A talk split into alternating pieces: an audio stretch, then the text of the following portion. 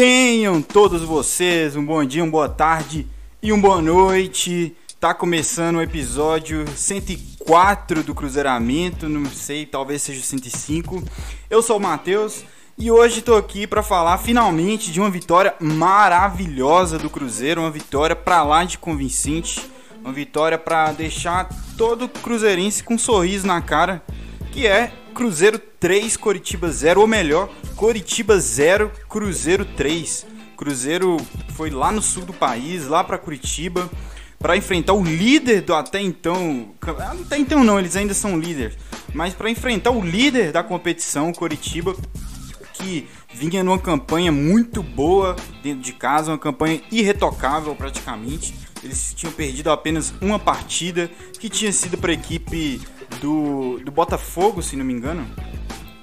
E o Cruzeiro foi para esse difícil desafio, né? Difícil até a página 3, porque o Cruzeiro fez de um jogo bastante agradável até para o seu torcedor estar tá acompanhando. O Luxemburgo não inventou muito na escalação, é, não foi nada muito diferente do que a gente já imaginava que seria, né? É, ele colocou Fábio, Rômulo, Brock, Ramon, Matheus Pereira, Adriano, Nonoca, Giovanni, Bruno José, Vitolec, e Thiago, né? Chamar atenção para ele colocando o Rômulo no lugar do Cáceres na lateral. Cáceres não vem sendo muito confiável. Chamar atenção também a manutenção de Adriano e Nonoca, que foi que falamos a verdade aqui, é a melhor dupla de volantes dessa temporada até o momento do Cruzeiro, né? De todas as duplas testadas, essa foi a que mais deu liga.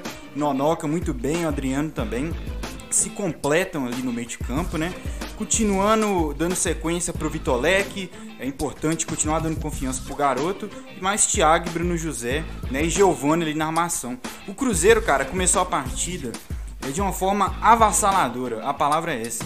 Cruzeiro muito intenso, né? Não tomou, não sentiu nenhum momento o peso de estar tá torcida do Coritiba lá, de ser o líder. Cruzeiro foi para cima com a marcação forte desde o primeiro momento que o juiz apitou, né? E foi através dessa marcação forte, não deixando o Coritiba sair do campo de defesa, não deixando o Coritiba ter a segunda bola, né? A famosa segunda bola, que é aquela bola do rebote. O Cruzeiro ganhava todas no início ali e com isso a gente já abre o placar, né? O Giovani tentou duas vezes. Uma vez ele chutou, a bola foi para fora, outra vez ele pega, chuta e é gol, né? Para coroar totalmente esse início avassalador do Cruzeiro. O início que me chamou a atenção, né? Um início que não é o de costume do Cruzeiro na Série B, é, desde o primeiro minuto ter esse nível de agressividade. Inclusive o Cruzeiro é um dos clubes conhecidos aí da Série B por ser muito melhor no segundo tempo do que no primeiro tempo. Eu vou ajeitar esse microfone e voltar aqui. E antes que o Coritiba pudesse tomar algum tipo de ação, pudesse tomar conhecimento do que estava acontecendo na partida, né, antes de entender que o Cruzeiro iniciou o jogo daquela forma, não sei se eles esperavam esse tipo de ação, né, o Cruzeiro sendo agressivo desde o primeiro minuto. Antes deles tomarem o conhecimento, o Cruzeiro já montou a jogada do segundo gol. O Cruzeiro estava muito afiado, muito vertical, né, uma jogada que começa com o Adriano recuperando bola ali no meio de campo mostrando mais uma de suas características, né? Já não basta ter o bom passe, ter é, a, noção básica de espaço, ele também às vezes dá uns botes bacanas. Então ele começa a jogada, o Cruzeiro vai trabalhando a bola, até que sobra pro Vitolec na ponta, fazer um ótimo passe, que não foi um cruzamento, foi um passe pro Adriano invadindo a área, pisando na área. Ou seja, mais uma característica: bom passe, boa noção de espaço, é, dá bots, alguns bots, não é a principal característica, mas ele também faz isso. E cara, pisar na área, que essa é uma que ele está mostrando mais recentemente, para ser específico com o Luxemburgo, né? Porque antes ele atuava como primeiro volante, agora ele está atuando como segundo, porque tem o Nonoca, né, que está como primeiro e muito bem é, ganhou vários duelos ali no meio de campo e tá tendo boa saída de bola também. Não é só aquele primeiro volante brutão, né, que destruir jogadas. Também mostra que sabe sair jogando com os pés, né? Então funcionou bacana esse meio de campo do Cruzeiro. E o Giovani, cara, o Giovanni Piccolomo também fez um ótimo primeiro tempo, uma ótima partida para falar a verdade, também ditando o ritmo, sendo esse camisa 10 que o Cruzeiro tanto precisa em alguns momentos, né?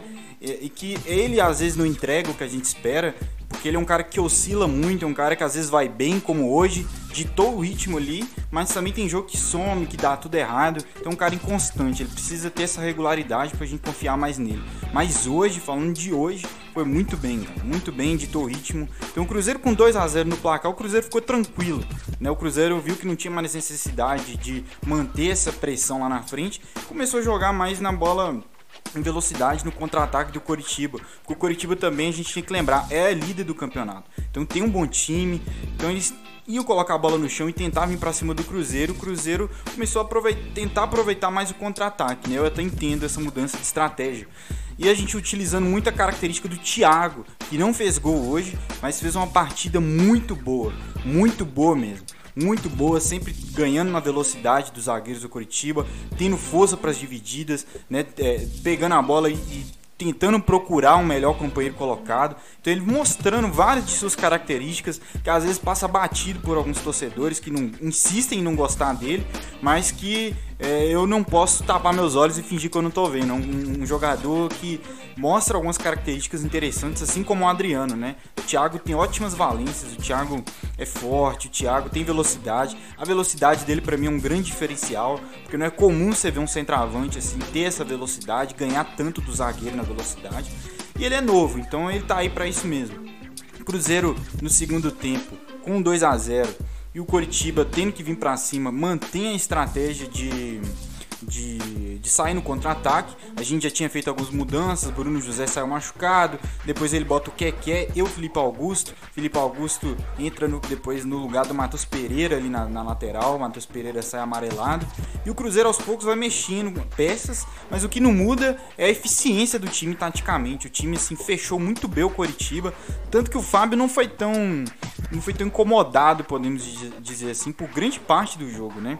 Depois o Coritiba é, ainda leva o terceiro gol, né, de forma surpreendente, cara. O Cruzeiro e lá espetava uma vez, ganha escanteio, no escanteio, né, o, o Giovani que vinha cobrando vários escanteios fechados, tentando fazer o gol olímpico. Um ele resolve cobrar aberto e o Brock, cara, até o Eduardo Brock hoje nos contemplando com um gol. E assim, 3 a 0 se o Cruzeiro tava tranquilo com 2, você imagina com 3.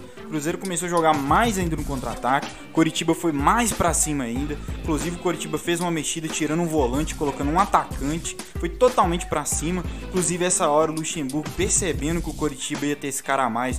O Luxemburgo faz uma mudança que é, é incomum, podemos dizer assim, né? Que é tirar um atacante, tirar um meio de campo e colocar e colocar um zagueiro que foi o Léo Santos, né? Ele recompõe para não ter essa, essa minoria lá na defesa que estava tendo se não fizesse nada, né? Porque o Coritiba botou esse atacante. Ele tira inclusive o Vitolek, né, que fez mais uma boa partida, deu assistência, no jogo passado fez gol. O cara que tá aí, tá para jogo. Acho que ele, no outro jogo passado ele deu uma assistência também, foi o Thiago que deu. Mas assim, vem participando das jogadas do time, vem tendo personalidade mais uma vez, né? Tirando o leque, a gente começou a jogar numa formação estranha que a gente não tinha jogado ainda com o Lucha, com um 5-4-1. Não foi nem um 3-5-2, foi literalmente um 5-4-1, porque foi os três zagueiros, Ramon, Léo Santos e Brock, com Rômulo e Felipe Augusto protegendo ali as alas, né, as laterais, formando a linha de 5, porque eles não passavam pro ataque. Então acho que nem, nem posso considerar que eles eram alas. Como eles não passavam, eles se mantinham na posição, eles fizeram a linha de cinco zagueiros, quatro no meio, né? O Keké numa ponta, Giovanni na outra ponta, com dois por dentro, que foi o Adriano, e depois que saiu o Nonoca, o Ariel Cabral, e mais à frente o Thiago. Então a nossa saída sempre era com o Keké de um lado, o Thiago vinha auxiliar, ou o Adriano auxiliava ali do outro lado com o Giovanni. Então mas assim, sem tanta necessidade de ficar saindo toda hora, né? O Cruzeiro muito confortável. E o Coritiba martelando, martelando, martelando, esbarrando na linha de 5 do Cruzeiro, às vezes barrava na linha de 4, nem chegava. Quando chegou, foi num pênalti que o, o bate no braço do Ramon, que o Fábio cata, o Léo Gamalho vai bater o pênalti, o Fábio cata, aí você vê o nível da noite, o peso dessa noite. Esse carrasco, Léo Gamalho, indo para a marca da cal contra o Fábio e o Fábio pegando mais um dos bilhões de pênaltis que ele já pegou na carreira. Então, assim, uma noite perfeita para o Cruzeiro. Perfeita, irretocável. Uma vitória, assim, os mais antigos falavam o placar clássico, né? O famoso placar clássico. Então o Cruzeiro, de parabéns, cara, de parabéns todo mundo. Eu sei que o sonho do acesso é uma parada assim muito irracional ainda, mas é bom ver que o Cruzeiro tá performando bem com o Luxemburgo, né? Que o Luxemburgo vai mostrando o trabalho dele ali aos poucos, vai dando chance para quem merece, né? Acho que em algum momento ali ele poderia ter colocado o Vitor Roque, talvez, para fazer a estreia mas talvez fique para um jogo aí mais para frente. Então, assim, muito bem o Cruzeiro hoje contra o líder Coritiba de forma surpreendente, metendo um chocolate lá no Couto Pereira. Então, por mais noites assim, né, por mais noites que o Cruzeiro tem essa intensidade daquele início, muito forte o início do Cruzeiro, tá de parabéns, eu vou falar de novo, tá de parabéns todo o time que montou essa estratégia, porque pegou o Coritiba com as calças na mão, cara. Eu tenho certeza que o Coritiba não esperava o Cruzeiro daquela forma no início e fez toda a diferença, né? Trouxe o lado psicológico para a partida, todo pro lado do Cruzeiro, o lado bom psicológico, né? O lado ruim ficou com o Coritiba, que com o tempo foi sendo hostilizado pelo torcedor. Na hora que levou o terceiro gol, eles gritaram vergonha, enfim. O lado pesado ficou todo para eles e o Cruzeiro lá, senhor do jogo, né, ganhando de 3 a 0. Então essas foram minhas análises dessa partida. Acho que não tem muito mais a acrescentar. Acho que deixa eu ver. O melhor da partida que eu considerei talvez para falar para vocês. O melhor dessa partida eu vou deixar com o Thiago, cara. O Thiago que não fez gol, mas pelo que ele jogou naquele primeiro tempo ali, batalhou bastante, eu daria para ele. Mas com menções honrosas também para Nonoca, Adriano e Giovani. Fizeram chover no Couto Pereira naquele primeiro tempo, muito encaixado, deu muito certo. Tomara que seja o início né, de um Cruzeiro de 2022, com alguns jogadores aí mostrando serviço, mostrando que são úteis, né? Tomara, cara, que o Luxemburgo esteja garimpando muito bem aí, já pensando pro ano que vem. Então nossa próxima partida é contra o Botafogo em casa, terça-feira, né, na Independência.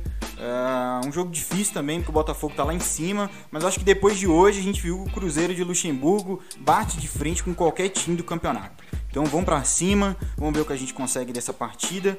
Vou voltar aí com o canal com pré-jogo, com alguma notícia antes disso talvez, mas mais focado no pré-jogo, sempre um dia antes das partidas. Só entrar aí no canal, se inscreva também, deixa o like nesse vídeo que ajuda demais. Então é isso, muito obrigado quem assistiu até aqui e até a próxima.